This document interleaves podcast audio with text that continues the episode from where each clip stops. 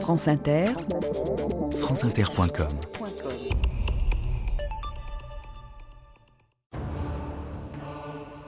La reine qui Sigit fut un diable et un ange. Elle enfanta trois rois et cinq guerres civiles, fit bâtir des châteaux et ruiner des villes, fit de bonnes lois et de mauvais édits, souhaite-lui passant, enfer et paradis. Pierre de l'Étoile.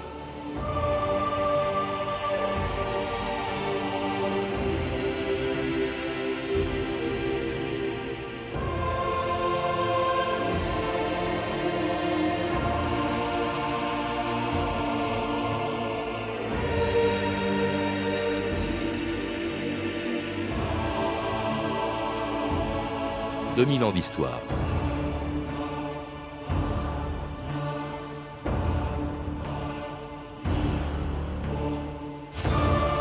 Parce qu'elle était étrangère et qu'elle était une femme dans un pays où elles étaient écartées du pouvoir, Catherine de Médicis fut une des reines les plus détestées et les plus calomniées de France.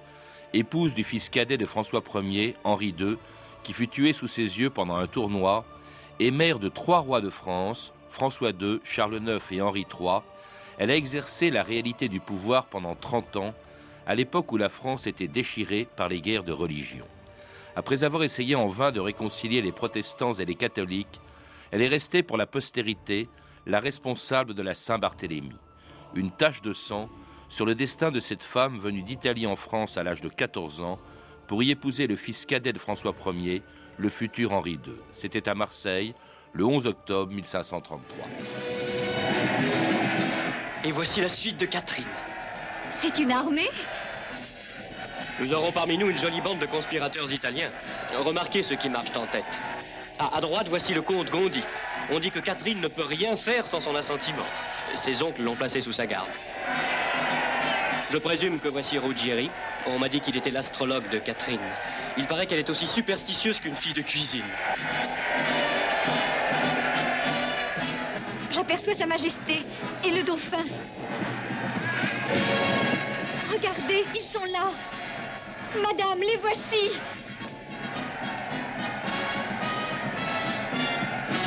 Jean-Pierre Poirier, bonjour. Bonjour. C'était l'arrivée à Marseille de Catherine de Médicis, dont vous venez d'écrire la biographie chez Pygmalion, une des reines les plus détestées de l'histoire de France, sur laquelle elle a pourtant régné pendant 30 ans. Elle était, dites-vous, dans la revue Actualité de l'Histoire, la femme la plus puissante de l'histoire, de l'Ancien Régime et même peut-être de l'histoire de France. À ce point-là? On peut défendre ce point de vue parce qu'elle a régné 30 ans, de 1559 à 1589, 30 années de règne au XVIe siècle, c'est déjà un beau record. Il faut rappeler peut-être qu'une reine ne régnait pas vraiment, elle était simplement l'épouse du roi, destinée à lui offrir des héritiers. Absolument. Et d'ailleurs, elle n'a accédé au pouvoir qu'à la mort de son époux, Henri II, mmh. en 1559. Donc, je disais, euh, elle a certainement euh, exercé un pouvoir pratiquement sans, sans partage, puisqu'elle l'a exercé au nom de ses trois fils, euh, François II qui a vécu un an, Charles IX une dizaine d'années, et Henri III qui finalement s'est séparé d'elle à la fin du règne, mais elle a quand même pratiquement influencé euh, toutes les décisions officielles prises par le, la royauté. Alors puissante, elle ne l'était pas encore quand elle est arrivée à Marseille en 1533. Elle vient d'Italie, elle descend des célèbres Médicis de, de, Florence, de cette famille de banquiers et l'arrière-petite-fille de Laurent le Magnifique qui a donné tout son faste à, à la Renaissance italienne. Et elle vient donc pour épouser le fils cadet de François Ier, le futur Henri II. Elle n'avait que 14 ans, lui aussi d'ailleurs, ça peut surprendre aujourd'hui de voir des mariages aussi jeunes. En effet, mais c'était une chose assez fréquente. Et en réalité, on peut rappeler que Louis XVI et Marie-Antoinette se sont mariés sensiblement au même âge, deux siècles plus tard.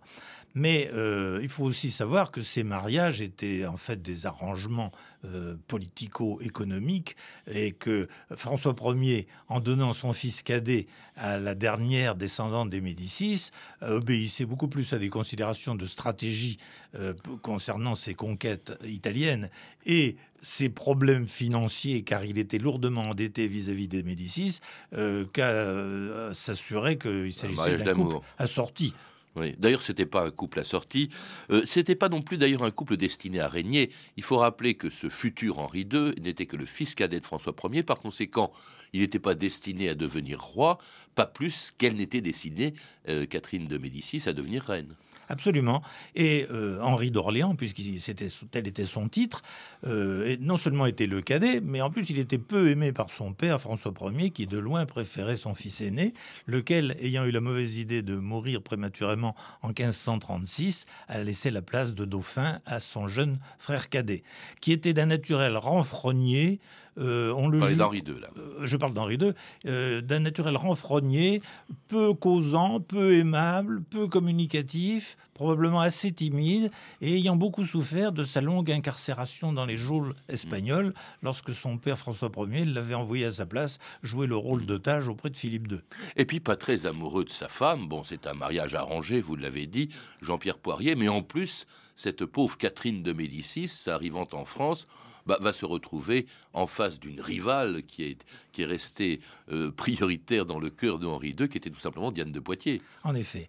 Alors, au départ, elle avait seulement contre elle le fait d'être italienne et, disait-on, fille de marchand. On l'appelait la marchande florentine. Ce qui, dans le milieu. Méprisé dès le début hein, par l'opinion publique. Le, milieu aristocratique qui entourait le roi euh, considérait qu'elle n'était absolument pas adaptée à ce, rôle euh, de, de, fille, de, enfin, de belle-fille de roi et encore moins de dauphine. Comme en plus son français était quand même un peu rocailleux et fortement coloré d'accent italien. Elle n'était pas belle. elle n'était pas très belle. Elle était petite, un peu, un peu dodue, un peu enveloppée. Elle avait pour elle simplement d'être modeste, gracieuse, aimable, gaie. Elle savait chanter, elle savait danser, elle connaissait toutes sortes de jeux. Et petit à petit, elle s'est fait accepter à la cour par son caractère euh, gai et agréable. Elle avait un, autre défaut, c'est que quand son mari euh, le futur Henri II est devenu dauphin, euh, eh bien, elle ne lui avait pas donné d'enfant et pendant dix ans de mariage, elle n'a pas eu d'enfant d'ailleurs, ce qui l'intriguait et c'est qu'il y faisait consulter les astrologues. Mon doux maître Ruggieri, j'ai besoin de vous. Oubliez donc votre peine de cœur, madame, vous êtes une Médicis. Préparez-vous donc plutôt à votre glorieuse destinée. Dites-moi quelle est ma destinée. Piero, tu vas lire dans la boule de cristal. Il y a trois hommes à cheval. Ils sont jeunes. Ils ont fière allure. Et ils portent des couronnes. Ces trois jeunes seigneurs sont vos fils. Tous trois sont appelés à régner. Ils vous saluent tous trois, madame afin de vous dire qu'ils se soumettent à votre volonté. À travers vos fils, vous gouvernerez la France.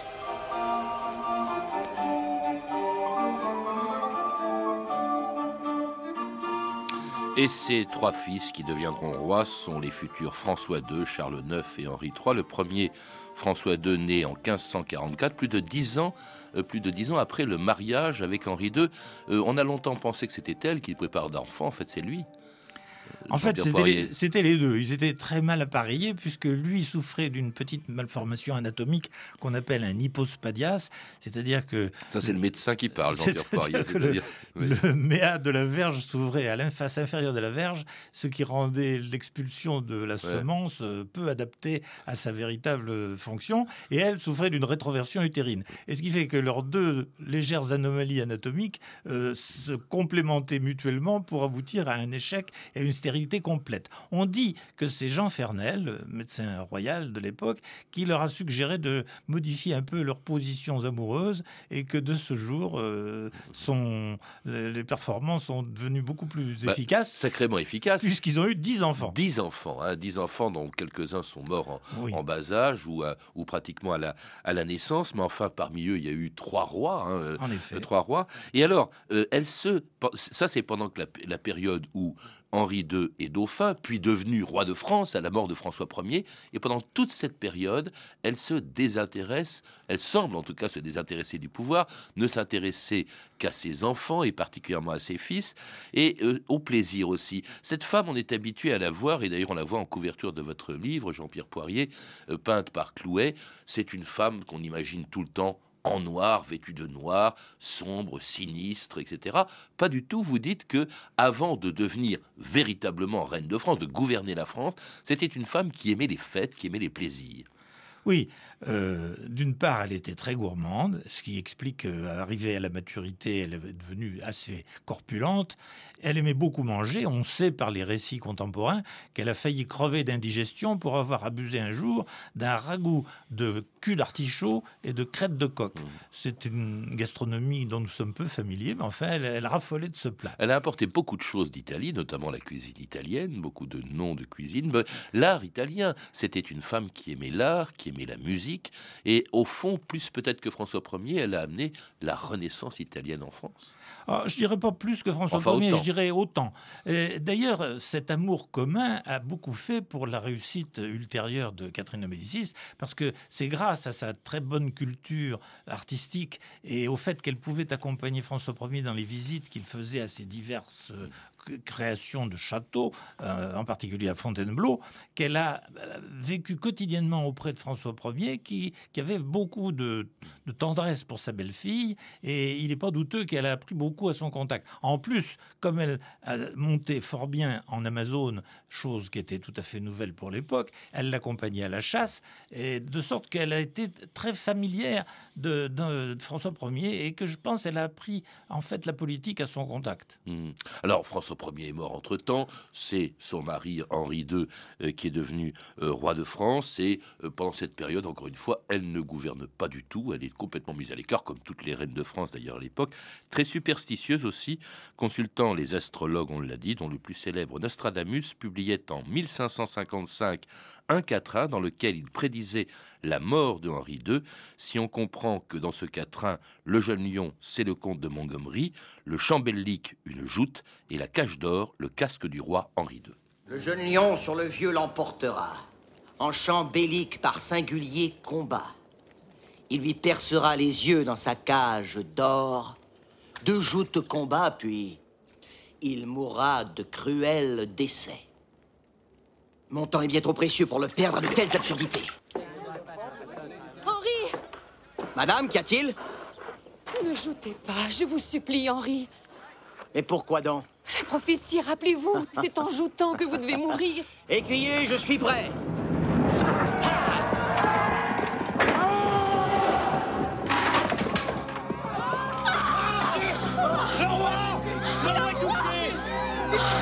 Madame, C'était la mort d'Henri II, tué dans un tournoi par la lance du comte de Montgomery en 1559. Et alors aussitôt, cette reine, l'épouse d'Henri II, cette reine de 40 ans, se métamorphose. Elle s'habille, et cette fois-ci définitivement en noir, et surtout, elle est bien décidée à gouverner au nom de ses fils qui vont se succéder sur le trône, Jean-Pierre Poirier. C'est à ce moment-là qu'elle devient vraiment reine de France. Alors, on peut, on peut nuancer un tout petit peu cette affirmation parce qu'elle a quand même eu plusieurs opportunités du temps où Henri II régnait encore euh, de le remplacer lorsqu'il partait pour des campagnes militaires et euh, elle s'était fait confier le rôle de gouvernante intérimaire en quelque sorte.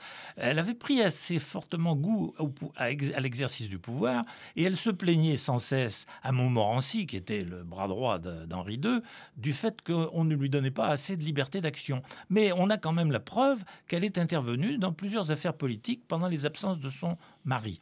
Alors, le jour où il est mort, à la suite du fameux tournoi de la rue, de la rue du Faubourg Saint-Antoine, en 1547, elle n'a pas pu vraiment s'emparer du pouvoir comme elle l'aurait aimé, car la vraie reine, c'était sa belle-fille, Marie Stuart, qui était l'épouse de François II. Et comme Marie Stuart était la nièce... En 1559, oui. 1559, excusez-moi. Et, comme, euh, comme euh, Marie, Stuart. était la nièce euh, des, des, des, ducs de Guise, qui tenaient beaucoup à s'approcher du pouvoir et à le conserver, elle a été carrément tenue euh, dans un rôle, euh, disons, de figuration. Et pendant une année, c'est-à-dire la courte durée du règne du malheureux François II, avant qu'il ne meure de tuberculose, elle, a, elle a rongé son frein. Et tout en se préparant à l'éventualité d'une prise de pouvoir lorsque son premier, ce premier fils mourrait, car tout le monde savait qu'il allait mourir. Et d'où cette décision rapide et très habile euh, prise en 1560 au moment de la mort de François II, où elle a réussi simultanément à renvoyer les, les Guises, à écarter les Bourbons et à se faire nommer gouvernante de France. Oui, parce que bon, François II a vécu très peu de temps roi, en tout cas, hein, comme roi, et, à ce moment-là, c'est son frère cadet voilà. qui devient Charles IX, euh, qui va régner euh, sur la France et euh, qui, a, qui a à peine 10 ans. Donc, elle pourrait devenir régente, elle ne prend pas ce titre, mais dans la réalité des choses, Jean-Pierre Poirier, elle devient la véritable régente à ce moment-là, et dans un pays qui est en crise. Il a plusieurs crises, il a une crise économique, vous le rappelez, elle n'entendait pas grand-chose d'ailleurs à l'économie, une crise religieuse très grave, c'est déjà un affrontement qui allait déboucher sur les guerres de religion entre catholiques et protestants. D'ailleurs, là, elle essaye, ce qui peut surprendre quand on connaît la suite de l'histoire, elle essaye d'apaiser ce conflit. Elle va e-, de réconcilier protestants qui sont de plus en plus nombreux en France et les catholiques, Jean-Pierre Poirier. Oui, elle a abordé le problème politique et religieux car les deux étaient liés, avec une certaine naïveté, avec beaucoup de bonne volonté, puisque son idée fondamentale, c'était la tolérance, et c'était d'essayer d'obtenir une coexistence pacifique entre ces deux partis. Euh, là où elle a fait preuve de naïveté, c'est que les choses étaient déjà beaucoup plus graves qu'elle ne le pensait sur le plan politique, et elles étaient totalement inconciliables sur le plan euh, théologique et religieux. Et le fameux colloque de Poissy, où elle espérait bien trouver un accord entre théologiens protestants et théologiens catholiques, a débouché sur un échec complet. Il y a quand même eu ce qu'on appelle l'édit de Saint-Germain, par lequel, pour la première fois en France, un roi, ou en l'occurrence une reine, accordait la liberté de conscience aux protestants et même la liberté de culte à condition qu'ils l'exercent en dehors des villes. Tout à fait. Et on retient à son crédit plus qu'à celui de Michel de l'Hôpital, qui n'a jamais été que, euh, en quelque sorte, le, ministre chargé de mettre en œuvre cette vision politique. Et on doit retenir au crédit de Catherine de Médicis cette volonté d'organiser la coexistence de deux religions. Mais euh, elle faisait en même temps euh, preuve d'une certaine méconnaissance des conflits sociologique euh, qui agitait la France à cette époque. Et elle méconnaissait le fait que dès, l'époque de François Ier, les, la répression anti-protestante avait déjà pris des proportions considérables, qui s'était aggravée sous Henri II. Et lorsqu'elle est arrivée, on peut à la limite penser qu'il était presque trop tard pour trouver les bases d'une coexistence pacifique. Mm. Et surtout que la politique s'en mêle. Vous rappelez ces deux grandes familles euh, qui euh, littéralement convoitaient le pouvoir, euh, qui étaient les Bourbons et les Guises, les Bourbons plutôt du côté protestant, les Guises qui étaient des ultra-catholiques et qui évidemment prennent parti les uns pour les protestants, les autres pour les catholiques, et les Guises qui n'obéissent absolument pas, ni les Bourbons, au pouvoir royal, au pouvoir en l'occurrence de la reine. C'est une période très anarchique aussi sur le plan politique. Tout à fait. Bah, c'est encore, on est encore à la période de la, des grands féodaux mm. euh, qui ne reconnaissent pas le pouvoir central. Ajoutons qu'en plus, l'Angleterre avait adopté le parti des protestants et les soutenait euh, financièrement, et les catholiques avaient été largement soutenus par Philippe II d'Espagne, qui arrosait très généreusement euh, la famille des Guises de subsides leur permettant de recruter des armées. D'où un autre danger, c'est que euh, lorsque les euh, Pays-Bas espagnols, qui étaient espagnols à l'époque, se révoltent contre le pouvoir espagnol, à ce moment-là, il y a en France l'amiral de Coligny, entre autres, qui demande, qui pousse à ce que la France entre en guerre contre l'Espagne, ce que ne veut pas faire euh, Catherine de Médicis. Elle est consciente que cette guerre serait dangereuse. L'Espagne étant à l'époque, il faut le rappeler, la plus euh, grande puissance euh, d'Europe. Alors tout ça va déclencher une des journées les plus sanglantes de l'histoire de France.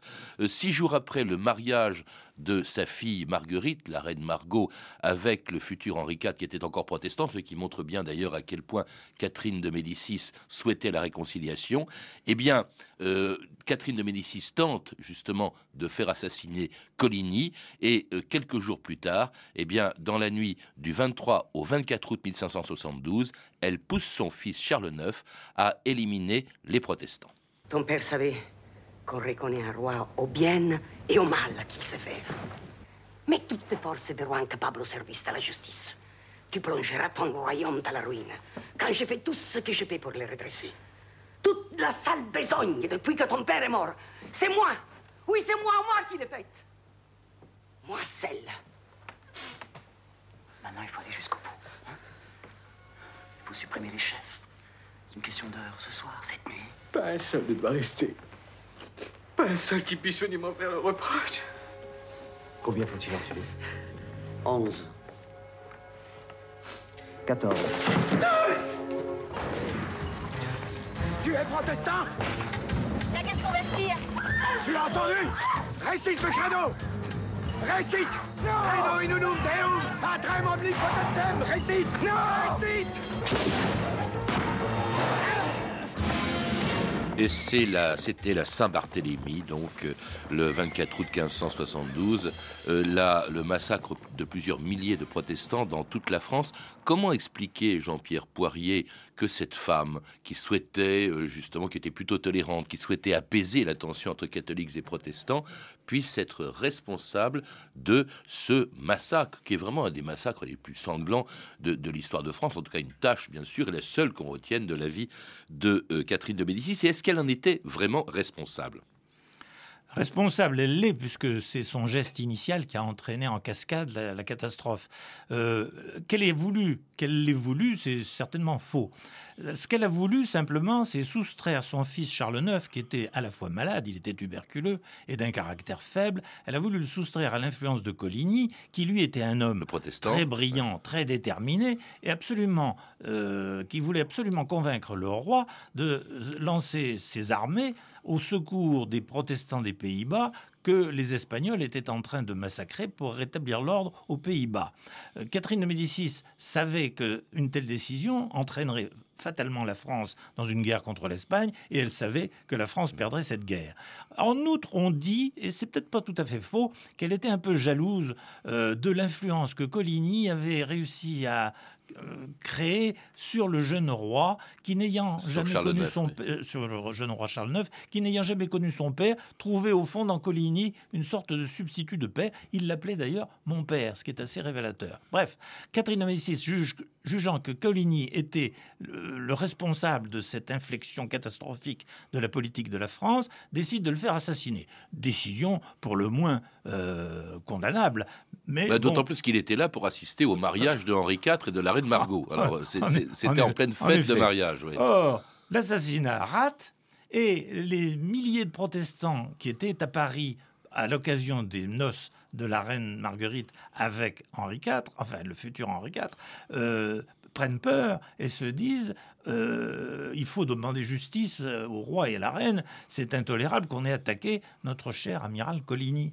De sorte que euh, la reine commence à prendre peur et arrive à convaincre son fils que la situation devient vraiment dramatique, que elle-même et son fils risquent d'être égorgés par les protestants et qu'il faut devancer leur action en les faisant égorger En fait, tout le monde a peur de tout le monde. Voilà, tout le monde a peur de tout le monde. Parce que c'est ça qui a déclenché. Il y a une telle haine des catholiques vis-à-vis des protestants et inversement que une fois les premiers, parce qu'elle ne voulait faire tuer que les responsables protestants, si on peut Oui, dire que. enfin, mais enfin, ça- quand ça- même. Oui, mais ça a débouché sur sur plusieurs milliers de protestants tués dans toute la France par les catholiques. Euh, Oui, parce qu'elle n'avait pas conscience, en décidant de décapiter le parti protestant, elle n'avait pas conscience de qu'elle allait donner une sorte de feu vert à, euh, des, des- à une immense euh, vague de mécontentement chez les catholiques qui ne pouvaient plus supporter les affrontements permanents avec les protestants et euh, qui avaient été d'une certaine façon favorisé par la politique de tolérance et de bascule que Catherine de Médicis a maintenue pendant des décennies entre les deux, les deux euh, religions. Et c'était donc en 1572, deux ans avant la mort de Charles IX, euh, qui, euh, n'ayant pas d'enfant, pas plus que n'en avait François II, pas plus que n'en aura d'ailleurs Henri III, c'est assez pathétique. Elle a donné Oui. naissance à trois rois, mais aucun d'entre eux n'a eu des descendants. Euh, et lorsque Henri III, qui était son fils préféré, enfin devient Henri III, devient roi de France, eh bien, elle espère encore gouverner, mais finalement, on se rend compte que ce fils préféré qui était Henri III, c'est celui qui va progressivement écarter sa mère du pouvoir, sa mère qui est en désaccord avec Henri III parce que il s'apprête à accepter le fait que n'ayant pas d'enfant, ce sera Henri de Navarre, futur Henri IV, qui lui succédera, le protestant. Et puis, euh, elle n'est pas d'accord non plus sur euh, la façon dont il va, dont il allait éliminer le duc de Guise. Il n'est plus temps aujourd'hui de déguiser et de biaiser, comme vous avez toujours fait. Si j'ai rusé, c'était pour la paix. Non, étrange paix que celle bâtie par vous. Une paix sans mon héritier Navarre, une paix contre lui. Oui, étrange paix en vérité. J'ai dû nommer le duc de Guise lieutenant général de mon royaume. Cette charge qui lui donne le droit d'avoir dans sa poche la clé qui ouvre toutes les portes du château. Je ne suis plus qu'un prisonnier, et c'est votre faute. Ma faute Oui, votre faute.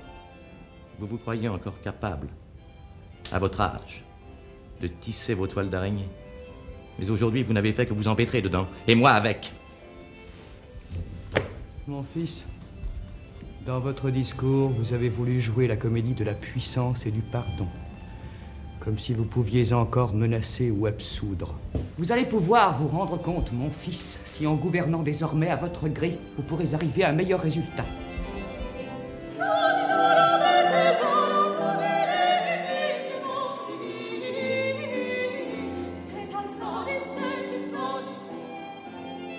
Gouverner à votre gré, c'est ce qu'effectivement va faire Henri III, écartant progressivement sa mère du pouvoir, qu'il n'en exerce pratiquement plus, euh, lorsqu'elle meurt en, en 1589, euh, à l'âge de 70 ans quand même, au, au château de Blois. Qu'est-ce qu'on peut retenir de ce règne? Parce que euh, d'abord, il est extrêmement confus, c'est assez difficile de comprendre tous les méandres d'une politique qui a été de s'appuyer tantôt sur les Guises, tantôt sur les Bourbons, tantôt sur les protestants, tantôt sur les catholiques. C'est, c'est, c'est- au fond, c'était une reine qui n'était qu'habile sans politique, dites-vous. Sinon, ce qu'elle a quand même laissé, c'est l'image, à peu de gens d'ailleurs, l'image d'une reine qui était une espèce de mécène. Elle a joué un grand rôle, elle adorait les arts et elle les a introduits ou embellis euh, en France, Jean-Pierre Poirier. C'est peut-être, dites-vous, euh, quelque part, la seule chose qui reste de vraiment de son règne.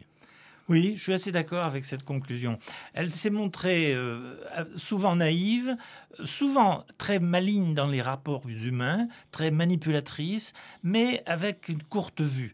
Et c'était toujours des arrangements à court terme, des solutions bancales, des solutions temporaires. Son fils Henri III, à mon avis, était beaucoup plus fin politique qu'elle. Et la preuve d'ailleurs, c'est que en quelques heures, il a réglé le problème après la mort de sa mère. Il a réglé le problème de sa propre succession avec Henri IV. Et ça, ça s'est passé hein, dans une conversation qui a duré deux heures, alors que Catherine de Médicis, depuis 30 ans, euh, échouait à obtenir un, un pareil consensus. Donc, je retiendrai d'elle son amour de- des lettres, car elle a beaucoup fait pour protéger les littérateurs, son amour de l'architecture, car elle a beaucoup construit, et hélas, Château des Tuileries. il reste peu de, de- des choses qu'elle a construites aujourd'hui. Le château des Tuileries en étant, étant l'emblème de, ce, de, ce- de- de cette ruine. Détruit par la commune d'ailleurs. oui. Euh, en fait, il ne reste à Paris aujourd'hui que la colonne que l'on connaît euh, près de la Halle au Blé. Merci Jean-Pierre Poirier. Pour en savoir plus, je recommande la lecture de votre biographie de Catherine de Médicis qui vient de paraître chez Pygmalion. Vous avez pu entendre des extraits des films suivants Diane de Poitiers de David Miller, Nostradamus de Roger Christian en DVD chez Crystal Film, La Reine Margot de Patrice Chéreau disponible en DVD aux éditions Pathé et La caméra explore le temps, l'assassinat du duc de Guise de Guy le Certisseur en DVD par Ina Vidéo. Vous pouvez retrouver ces références par téléphone au 32 30, 34 centimes d'euros la minute ou sur le site franceinter.com. C'était 2000 ans d'histoire. Merci Olivier Daligo, Loïc Frapsos, Emmanuel Fournier, Clarisse Le Gardien et Franck Olivard et notre réalisatrice Anne Kobilac.